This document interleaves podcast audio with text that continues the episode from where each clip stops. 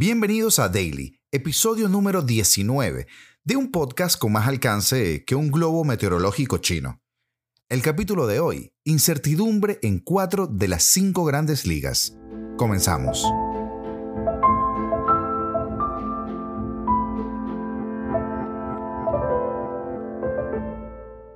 El fútbol es un deporte que siempre ha sido una fuente de emoción y entusiasmo para millones de personas alrededor del mundo. Sin embargo, una de las características más importantes de este deporte es su incertidumbre.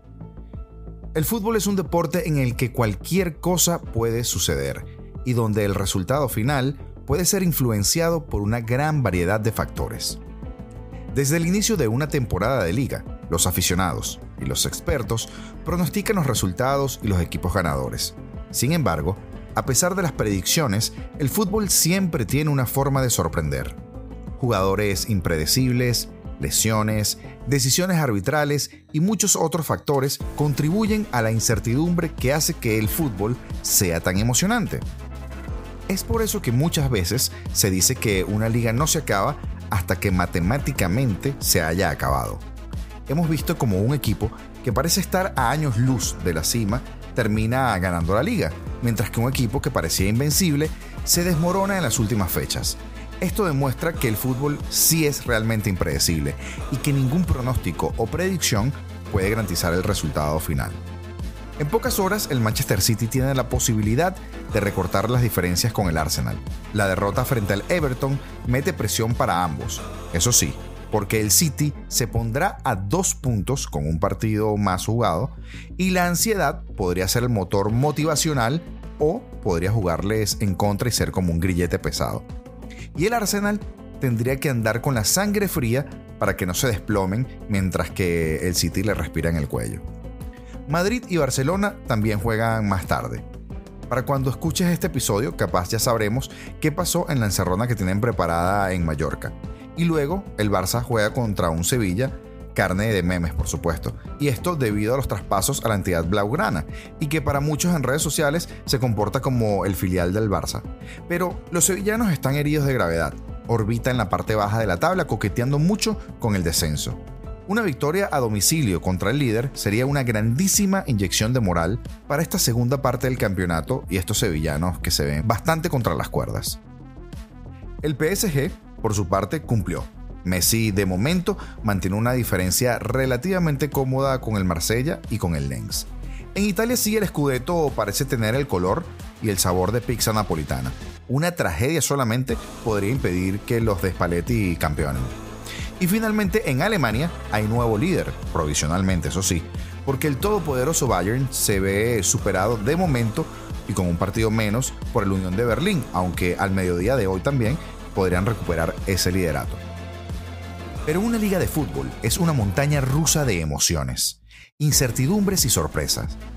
No hay nada más emocionante que ver a los equipos luchar hasta el final, darlo todo en el campo y hacer lo imposible para alcanzar sus metas. No importa lo que digan los pronósticos, las estadísticas o Mr. Chips. Hasta que la liga no se acabe matemáticamente, todo es posible. Esta es una temporada atípica, que tuvo un mundial de por medio y que creo que todavía los efectos no han sido definitivos. Hasta me podría jugar una cena, que de las cinco grandes ligas hay tres que no terminan tal y como están al día de hoy. No van lejos los de adelante si los de atrás corren bien. Pero como no podemos acelerar el tiempo, y en ciertos casos tampoco lo queremos, lo que nos convoca es disfrutar de cada jornada y el último que apague la luz.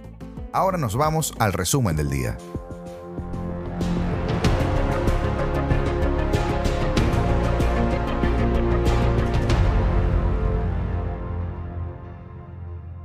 Y el Betis Celta se ha ganado un hueco entre los partidos más grandes de la temporada, porque se salió de control.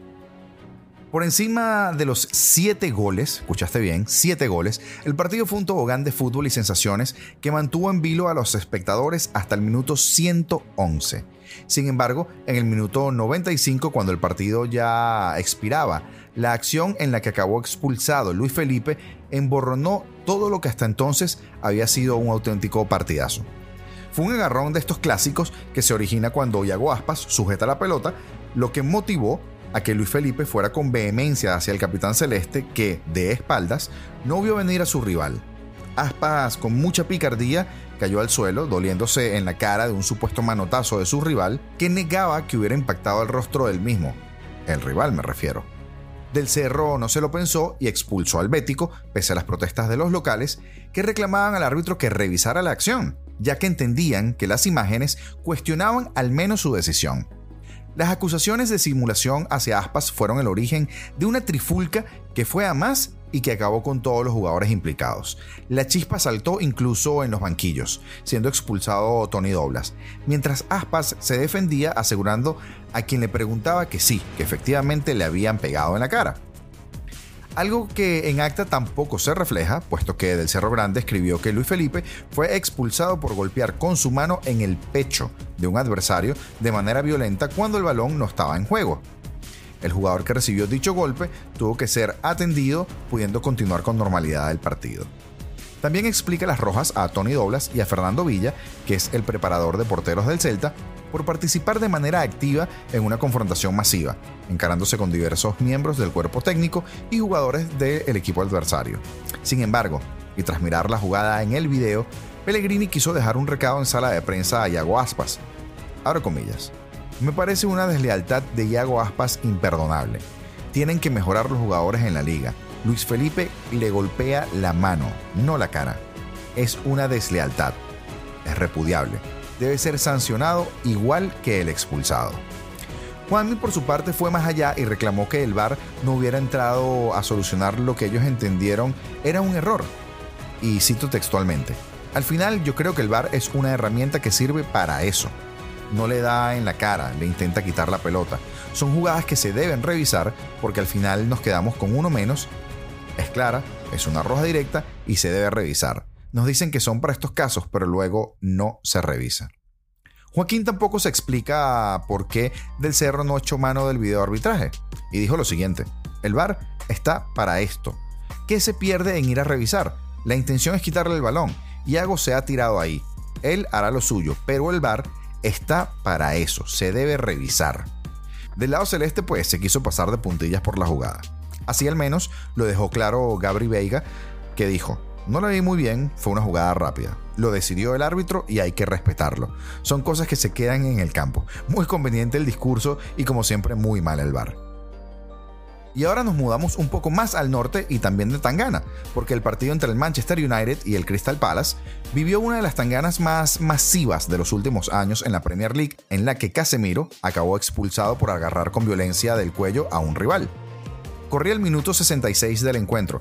Los Diablos Rojos dominaban 2 por 0 y un empujón fuera de lugar de Schupp a Anthony elevó la tensión.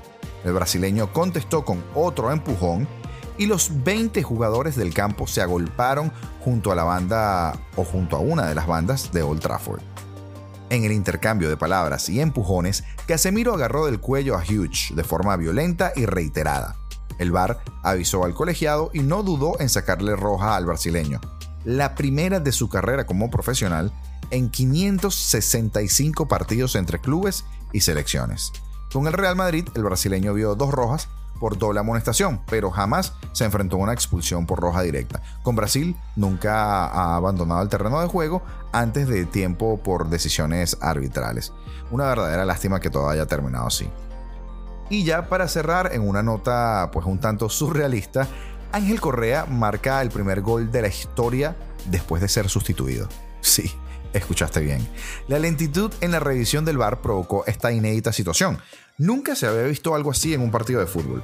Un jugador que había sido sustituido fue el autor de un gol y lo festejó en la zona técnica.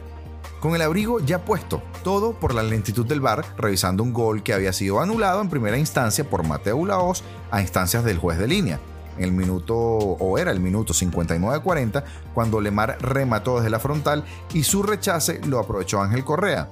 El tanto fue anulado y su celebración apenas duró milésimas.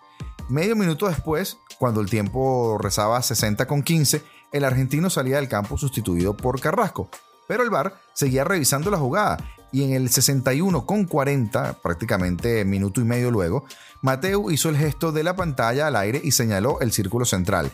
El gol era válido y los compañeros se lanzaron a la carrera hacia la zona técnica para celebrarlo con Correa, ya que estaba en el banquillo. El campeón del mundo les pidió espacio y tras dos pasos rápidos dio un salto con el puño al aire en uno de los festejos de gol más raros jamás visto. Queda la duda de qué hubiese pasado si el 10 rojo y blanco se hubiese quitado la camiseta.